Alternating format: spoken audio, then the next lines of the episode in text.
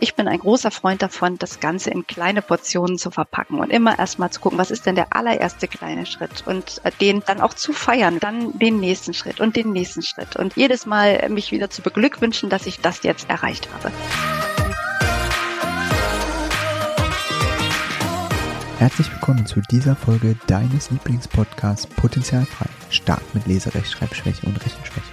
Danke, dass du so treu diesem Podcast zuhörst. Die heutige Wegbegleiterin, die ich mir eingeladen habe, bietet einen Anlaufpunkt für hochmobile Familien, die ihren Auslandsstandort häufig wechseln, Eltern sind von Third Culture Kids oder durch ihren mobilen Lebensstil besonderen Belastungen ausgesetzt sind. In unserem Gespräch gibt sie einen kurzen Einblick in ein sehr vielschichtiges Thema. Und apropos vielschichtig, auch du bist vielschichtig.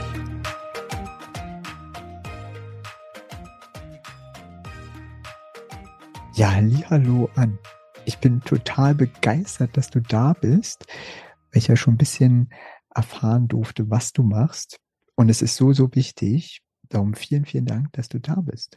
Ja, hallo Mio, ganz, ganz herzlichen Dank für diese Einladung.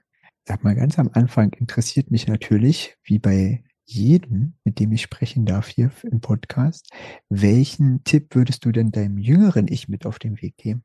Meinem jüngeren Ich, also ganz ehrlich, als ähm, junge Expat-Mutter hätte ich gerne ein bisschen mehr gewusst, dass es zum einen sowas wie Third Culture Kids überhaupt gibt und dass so ein Lebensstil ähm, ja einfach auch Spuren hinterlässt. Ähm, das heißt nicht, dass ich ähm, anders entschieden hätte, aber ich hätte vermutlich bewusster entschieden. Also da ja hätte ich gerne ein bisschen Infos gehabt im Vorfeld.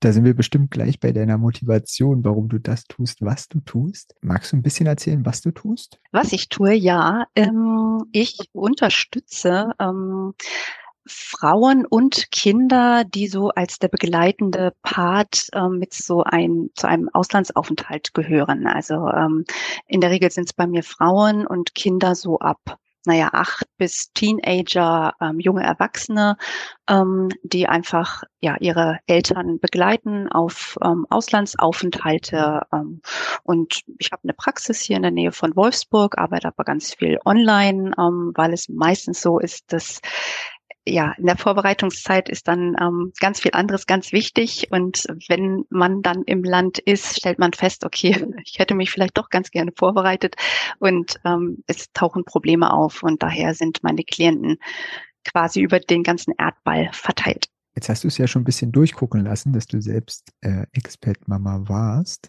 Wie ist denn das bei dir, also die losgegangen, dass du gesagt hast, okay, neben dem, dass ich selber Expat-Mama bin, weil davon gibt es ja einige, fängst du auch an, was anzubieten für Kinder und junge Erwachsene? Also ich bin ins Ausland das erste Mal gegangen, da war ich noch gar keine Mama. Ähm, da sind wir nach Shanghai gegangen und da habe ich noch an, ähm, das habe ich viel gemacht, an ähm, deutschen Auslandsschulen oder internationalen Schulen gearbeitet. Also ursprünglich bin ich mal Buchhändlerin gewesen und habe da in den Schulbüchereien, die einfach einen hohen Stellenwert haben, im Ausland gearbeitet. Und die Büchereien sind häufig ein Rückzugsort gewesen für Kinder, die neu waren, die noch nicht so integriert waren waren, die vielleicht noch nicht so viele Freunde hatten, in der Mittagspause einfach auch nicht wussten, mit wem sie was machen sollen.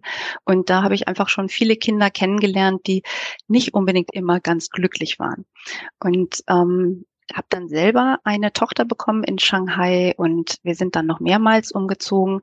Und ähm, der zweite China-Aufenthalt, ähm, da war ich dann mit zwei Kindern da und habe festgestellt, okay, es ist doch gar nicht immer alles so einfach und so schnell passen sich die Kinder dann eben doch nicht an. Und bin dann eigentlich selber so ein bisschen auf ähm, Spurensuche gegangen, woran das denn eigentlich liegen kann und habe festgestellt, es mag doch an unserem Lebensstil liegen, von dem ich aber gar nicht so ganz genau definieren konnte, was habe ich denn eigentlich für einen Lebensstil und ähm, bin dann eben über ein Buch gestolpert, Third Culture Kids aufwachsen in mehreren Kulturen. Und das war damals sehr augenöffnend und habe also festgestellt, okay, da sind doch ganz viele Themen, die nicht nur meine Kinder haben, sondern viele, viele Kinder in meinem Umfeld. Und dann habe ich halt überlegt, ähm, okay, gibt es Unterstützung? Und es gab ganz einfach keine im deutschsprachigen Raum. Und dann war es mir einfach ein Anliegen, also Mütter wie mich und Kinder wie meine zu unterstützen. Und da habe ich dann ein Fernstudium gemacht ähm, als psychologische Beraterin und Coach. Und als ich dann wieder zurück war in Deutschland, habe ich das vertieft, habe mich zertifizieren lassen, bin Trainerin geworden, Kinder- und Jugendcoach, mittlerweile Heilpraktikerin für Psychotherapie. Also ich habe da ganz viel draufgeseilt, ähm, einfach um also dieses Gesamtpaket dann auch anbieten zu können und eben Familien im Ausland unterstützen zu können. Das war so meine Mission und mein Weg. Wie kommt man denn zu dir? Wie man zu mir kommt, also am besten über meine Internetseite. Ich heiße überall zu Hause Coaching für Expat Partner und Third Culture Kids. Das ist die-globale-familie.de. Also da ähm, findet man meinen Internetauftritt und ansonsten ähm, habe ich ganz viele Artikel geschrieben zum Thema ähm, ja, Expat-Kinder ähm, und so das Leben im Ausland und ähm, wo da so die Fallstricke sind und bin bei den Expat-Mamas zum Beispiel verlinkt. Also ich habe da immer versucht, dann auch natürlich meine Zielgruppe zu erreichen, die jetzt meine Internetseite noch nicht kennt. Wenn ich merke, irgendwas haut nicht so hin, aber ich das nicht irgendwie fassen kann, wann ist der Moment, dass es günstig ist, einfach dich zu kontaktieren äh, mit den Sachen, die du auch anbietest? Also ich wünsche mir natürlich immer, ähm, dass Eltern eben das hatten, was du mich vorhin gefragt hättest, was ich meinem jüngeren Ich rate. Also was ich vermisst habe, nämlich im Vorfeld schon ein bisschen Aufklärung darüber, was dieser Lebensstil bedeutet und was er eben auch für Kinder bedeutet. Und da fände ich es immer sehr, sehr sinnvoll, sich tatsächlich im Vorfeld, ich weiß, da ist immer wenig Zeit, aber doch die Zeit zu nehmen, sich auch mal damit zu beschäftigen, ähm, was es mit Kindern macht. Ähm, ich glaube, dann ist man insgesamt als Eltern ähm, ein bisschen besser vorbereitet und weiß zum Beispiel auch, dass es Phasen sind. Also dass es sozusagen sowas wie eine Übergangsphase gibt, wo es dann emotional auch mal ein bisschen turbulenter zugeht, aber zum anderen eben auch, dass das irgendwann auch wieder vorbeigeht, im besten Falle. Und ähm, wenn man da eine Weile schlecht schläft oder schlecht gelaunt ist oder sonst irgendwas, dann kann man das vielleicht auch als Eltern ein bisschen besser einordnen, dass das jetzt einfach zu so einem Übergang, wenn man so einen Länderwechsel ähm, hat, wo wirklich alles neu ist, ne? eine neue Schule, ein neues soziales Umfeld, ähm, eine neue Sprache, eine neue Kultur, Gerüche, Geräusche, Klima, das ist echt alles ganz, ganz, ganz, ganz viel, was da so auf die Kinder und die Eltern einstürzt und meistens stecken sie in ihrem eigenen Transitionsprozess und dann vielleicht noch die Kinder. Und wenn ich das alles vorher ein bisschen weiß, dann kann ich das alles ein bisschen besser einordnen und ähm, ja, fühle mich, glaube ich, insgesamt besser. Also wäre schön, Sie kämen frühzeitig und informieren sich. Und wenn es dann aber echt so, weil ich sage, im besten Falle kommt man da nach einer Zeit durch. Aber es gibt einfach auch ähm, ja Kinder, die sich eben nicht so leicht anpassen können, wie vielleicht andere, die nicht ganz so resilient sind wie vielleicht andere. Und wenn ich dann merke, okay, da ist so ein sozialer Rückzug zum Beispiel, also das Kind tut sich schwer damit, nach draußen zu gehen, ähm, Freundschaften zu finden und äh, sitzt vielleicht nur vom Computer oder schottet sich ab, redet nicht mehr viel oder eben bei jüngeren Kindern Haupt also oft ist es so, so Wutausbrüche, die man dann als Eltern bemerkt oder die schlafen schlecht. Ne? Das sind dann immer so ja, Zeiten oder wenn, wenn sich Teenager viel beschweren, ne, also motzen, dass das alles doof ist und was man ihnen antut, dann ist vielleicht mal ja, die Möglichkeit da, extern jemanden zu suchen und mit dem das Kind oder der Jugendliche dann sprechen kann. Ja, ist auch meine Erfahrung, dass es manchmal ganz gut ist, eine dritte Person mit dazu zu holen. Das nimmt dann auch viel Druck raus aus auf beiden Seiten, besonders in, in den Momenten der, des Umbruchs und des selber irgendwie ankommen. Jetzt hast du ganz am Anfang auch gesagt, dass du auch die Partner unterstützt. Das finde mhm. ich ja ganz interessant. Was ist denn da ähm, aus deiner Sicht so was vielleicht nicht so viel Beachtung findet, aber dann ganz entscheidend ist, dass beide gut ankommen. Also ich finde immer schön, wenn ich mich als Partnerin, ich sage jetzt, ich weiß, das ist jetzt nicht ganz gendergerecht, aber ähm, es sind bei mir einfach meistens die Frauen, die bei mir landen, ähm, sich so mit seiner eigenen Identität als zukünftige Expertfrau ein bisschen im Vorfeld auseinandersetzt. Und da arbeite ich gerne so mit Rollen. Ne? Also wer bin ich hier? Woraus besteht so meine Identität? Und welche von diesen Rollen bleiben eigentlich jetzt während dieses Auslandsaufenthalts erhalten? Welche brechen weg? Wo kommen neue hinzu. Also das ist immer schon ganz vorteilhaft im Vorfeld schon mal sich so ein bisschen darüber Gedanken zu machen und was kann ich vielleicht aktiv dazu tun. Das ist, ähm, ich habe ja auch so die Chance, mich dann neu zu erfinden. Wer mhm. wollte ich da immer mal sein? Also auch das ähm, finde ich äh, eine schöne Gelegenheit dann im Vorfeld mal zu gucken, wie komme ich denn vielleicht doch ein bisschen besser ähm, nachher vielleicht da an, wo so mein Innerstes und mein, mein, mein Herz auch so hinstrebt. Das ist ja auch immer eine große Chance. Ähm, dann ist natürlich so dieses Thema Berufstätigkeit. Oft ist es so, es ist nicht möglich, ein Arbeitsvisum zu bekommen, hängt natürlich so ein bisschen vom Land ab. Aber da ist dann natürlich auch so die Gefahr, dass, dass so eine Frau, die vorher berufstätig war, auch dann mal so in ein Loch fällt. Ähm, da steckt auch wieder Möglichkeit drin zu gucken, okay, kann man sich beruflich zum Beispiel umorientieren oder nochmal eine Weiterbildung ähm, machen. Online ist da ja ganz, ganz viel mittlerweile möglich. Aber durch diesen ähm, also dass das eben nur noch ein Partner das Geld verdient und ähm, die Partnerin meistens ähm, dann eben in dem Augenblick nicht, ähm, passiert auch was mit einer Beziehung. Also da ist die Augenhöhe unter Umständen nicht mehr so da und auch mit dem Selbstwert. Also der hängt natürlich auch manchmal daran, dass ich ähm, an, zum Einkommen beitrage. Und ähm, das klingt immer so ein bisschen antiquiert, aber im Ausland ist es eben doch oft so, dass so diese klassischen Rollenbilder dann schnell wieder die sind, die gelebt werden. Also dass dann die Partnerin sehr auf den Mutterjob ähm, sich reduziert fühlt und wenn dann auch noch Kinder ähm, so in der Transitionsphase stecken und vielleicht gerade gar nicht glücklich sind, dann fühlt sie sich vielleicht auch schuldig und ähm, das ist dann nicht so einfach ähm, dann für eine Mutter in so einer Phase. Und auch da habe ich Klientinnen, die dann in die Beratung kommen. Ja, und die kommen natürlich mit ganz unterschiedlichen Anliegen. Deswegen gibt es da nicht so das Patentrezept oder keine Pakete zu kaufen bei mir. Ähm, es ist eine eins zu eins Beratung. Entweder findet die hier in der Praxis oder eben online statt. Und dann definieren wir natürlich erstmal ganz genau, ähm, was ist eigentlich das Anliegen, an dem wir arbeiten. Und ähm, dann habe ich als Coach einfach einen schönen Methodenbaukasten aus verschiedenen Verfahren ähm, und guck, was ist da das Richtige für wen. Also ähm, wenn, wenn Frauen halt mit diesen Identitätsthemen ähm, kommen, arbeite ich mit Rollen, ähm, dass wir so ein bisschen aufsplitten, welche Rollen, ähm, das ist dann, das, das kann schriftlich äh, oder auch visualisiert werden, je nachdem, ob das ein bisschen kreativerer Klient ist ähm, oder eher so ein bisschen mit Struktur. Und dann gucken wir einfach, welche Rollen waren zum Beispiel vorher da und ähm, welche unterstützen mich vielleicht auch. Ne? Also wenn ich ähm, Eltern habe, die das überhaupt gar nicht gut finden, dass ich zum Beispiel gehe, dann wird meine Rolle als Tochter in dem Augenblick zum Beispiel nicht unterstützt. Da steckt eben auch schon ganz viel Redebedarf dann unter Umständen drin.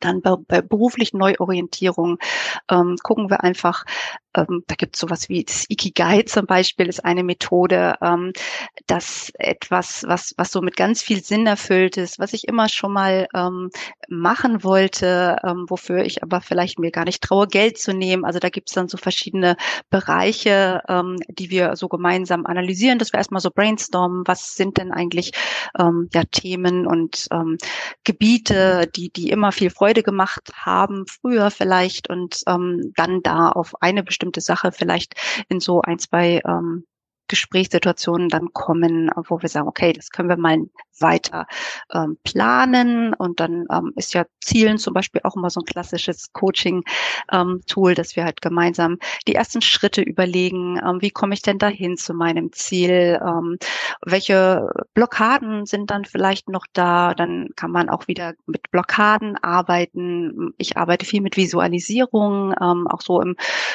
imaginativen Kontext, dass ich mit der ähm, Partnerin die Zielsituation, mit allen Sinnen ganz genau ausmale, ähm, mir das ganz sinnlich konkret vorstelle und ähm, das eben als sehr ein sehr anziehendes Bild ähm, schaffe und dann eben Schritt für Schritt gucke, wie wie kann ich dann dieses ähm, Bild dann auch erreichen. Also das wäre so zum Beispiel so so ein bisschen Methodik in bestimmten ja, Bereichen. Er klingt so unterschiedlich, wie dann eben eigentlich auch die ähm, Lebenssituationen sind mhm. ne? und auch die Persönlichkeiten. Ja. Äh, bei dem, was du alles schon erlebt hast, welches Lebensmotto begleitet dich denn? Lebensmotto. Ähm, also ich glaube sowas wie ein Schritt nach dem anderen. Ich habe ja gerade schon von Zielen gesprochen. Oft merke ich, ähm, entweder bei mir selber oder auch bei meinen Klienten, dass das Ziel manchmal sehr groß ähm, zu sein scheint und der Weg dahin sehr lang und sehr anstrengend und vielleicht auch schwierig mit Hindernissen. Und ähm, ich bin ein großer Freund davon, das Ganze in kleine Portionen zu verpacken und immer erstmal zu gucken, was ist denn der allererste kleine Schritt und äh, den dann auch zu feiern, wenn ich den gegangen bin und mhm. dann den nächsten Schritt und den nächsten Schritt und jedes Mal mich wieder zu beglückwünschen, dass ich das jetzt erreicht habe. Und ich glaube, damit fahre ich ganz gut im Leben, ähm, dass das dann ja über vielleicht eine etwas längere Distanz, aber Schritt für Schritt ans Ziel komme. Ja, vielen Dank dafür. Ja, sehr gern. Ähm, ich werde auch alle deine Links in die Shownotes packen. Es muss sich also jetzt keiner schnell mitschreiben, sondern einfach in die Shownotes gucken und da sind deine Links dann drin. Möchtest du noch irgendwas sagen? Irgendwas Spezielles? Haben wir irgendwas vergessen? Ja, vielleicht ein Thema, ähm, weil wir haben ja angefangen mit den Third Culture Kids, mhm. äh, was neben den Übergängen und der Transition eigentlich so die größte Herausforderung ist, was mir eben noch ähm, wichtig ist, das auch nochmal zu sagen, weil ich damit eben auch viel arbeite, ist das Thema Trauer und Abschied. Ähm, durch diese ganzen Veränderungs- und Neuanpassungsprozesse, durch die die Kinder und Jugendlichen ja immer wieder müssen, ob sie denn wollen oder nicht. Ähm, da sind dann eben auch immer wieder Personen, die sie verabschieden müssen, ähm, Länder, Häuser, ähm, Haustiere, also alles das, was vielleicht zu einem bestimmten Lebensabschnitt dazugehört hat. Ähm, und dieses immer wieder loslassen müssen, immer wieder ähm, sich verabschieden müssen, ähm, das wird häufig nicht so sehr als echter Verlust anerkannt und ähm, der Raum für Trauer in solchen ähm, ja hektischen Aufbruchsphasen ist oft auch nicht so groß und auch Eltern tun sich manchmal ein bisschen schwer damit, das entsprechend aufzufangen, weil Trauer ist so ein ähm, Gefühl, ja, es ist uns allen manchmal nicht so angenehm. Und dann möchte man das vielleicht schnell hinter sich bringen. Und dann würde ich halt immer gerne dazu raten, dieses Thema ernst zu nehmen und wirklich, ähm, also den, den Kindern und Jugendlichen zugestehen, dass das bitter ist und dass das hart ist und dass das Raum braucht und dass man da auch mal Gefühlsausbrüche aushalten muss, weil ähm, der Weg durch, also um das Ganze zu verarbeiten, führt durch den Schmerz und dadurch, dass das Gefühl Raum bekommt und ausgelebt werden darf. Und das ist einfach etwas, das gehört zu Third Culture Kids dazu, zu diesem Lebensstil. Und je mehr das auch sein darf, desto gesünder ähm, gehen diese Prozesse. Und ähm, wenn das eben nicht sein darf, dann wird das ganz fest irgendwo verschlossen, verdrängt. Ähm, und das ist dann eher so, dann, wenn es ungesund läuft. Also kann ich immer nur dazu ermutigen, ähm, ja, dass diese Gefühle ähm, ernst zu nehmen und auch bei kleinen Kindern schon dafür zu sorgen, ein emotionales Vokabular ähm, zu fördern, dass die auch in der Lage sind, diese ganzen innerpsychischen Prozesse, die ja manchmal sehr, sehr schwierig auch ähm, einzuordnen sind. Also sie wissen ja selber nicht so richtig, was da gerade innerlich abgeht. Ne? Also da entsprechend Angebote vielleicht ähm, zu machen, ähm, sprachlich immer wieder, um das dann wieder abzuchecken, ist das jetzt das richtige Gefühl, aber darüber eben auch so ein emotionales Vokabular aufzubauen. Also ich denke, das ist bei Third Culture Kids und eben Expat-Familien noch wichtiger als bei ganz normalen Familien, weil die einfach immer wieder in diesen Übergangssituationen sind. Gerne. Und ein zweites Thema, was mir noch einfällt, ist das Thema Selbstwirksamkeit. Das finde ich auch einen total wichtigen Begriff in diesem ganzen Zusammenhang, ähm, weil ähm, so Kinder und auch vielleicht Partner sich manchmal sehr fremdbestimmt fühlen, weil nicht immer Mitspracherecht darüber ist, ob man jetzt umziehen möchte oder nicht. Und ähm, die, da ist, ist man in seiner Selbstwirksamkeit sehr beschnitten in diesem Augenblick und umso wichtiger ist es dann Bereiche zu finden, wo Kinder ähm, das Gefühl haben, sie können mitbestimmen, sie, sie können ihre Fähigkeiten einsetzen, sie können tatsächlich was, weil Stress eben sehr subjektiv ist. Ähm, also je mehr ich glaube, dass ich der Situation gewachsen bin, also je mehr ich an meine eigenen Fähigkeiten glaube und an meine Selbstwirksamkeit, desto weniger stressanfällig bin ich. Und so ist das einfach etwas, was es sich zu fördern lohnt, um eben auch emotional gut durch diese Phasen zu kommen. Dann vielen, vielen Dank, dass du da warst und ganz kurzen, prägnanten Einblick gegeben hast in deine Arbeit. Vielen, vielen Dank. Sehr, sehr gerne. Hat mir auch große Freude gemacht. Danke, dass du dieser Folge deine Zeit geschenkt hast. Ich bin dankbar für jeden Menschen, der zuhört. Sind bei dir Fragen entstanden? Hast du Anregungen und Kritik? Hast du selber was zu erzählen? Melde dich jederzeit unter podcast.mio-lindner.com bei mir. Ich freue mich darauf, von dir zu hören. Gern kannst du auch direkt einen Kommentar unter der Folge hinterlassen. Schön, dass sich unsere Wege gekreuzt haben. Ich freue mich auf das nächste Mal. Alles Liebe. Es ist fantastisch, dass es dich gibt.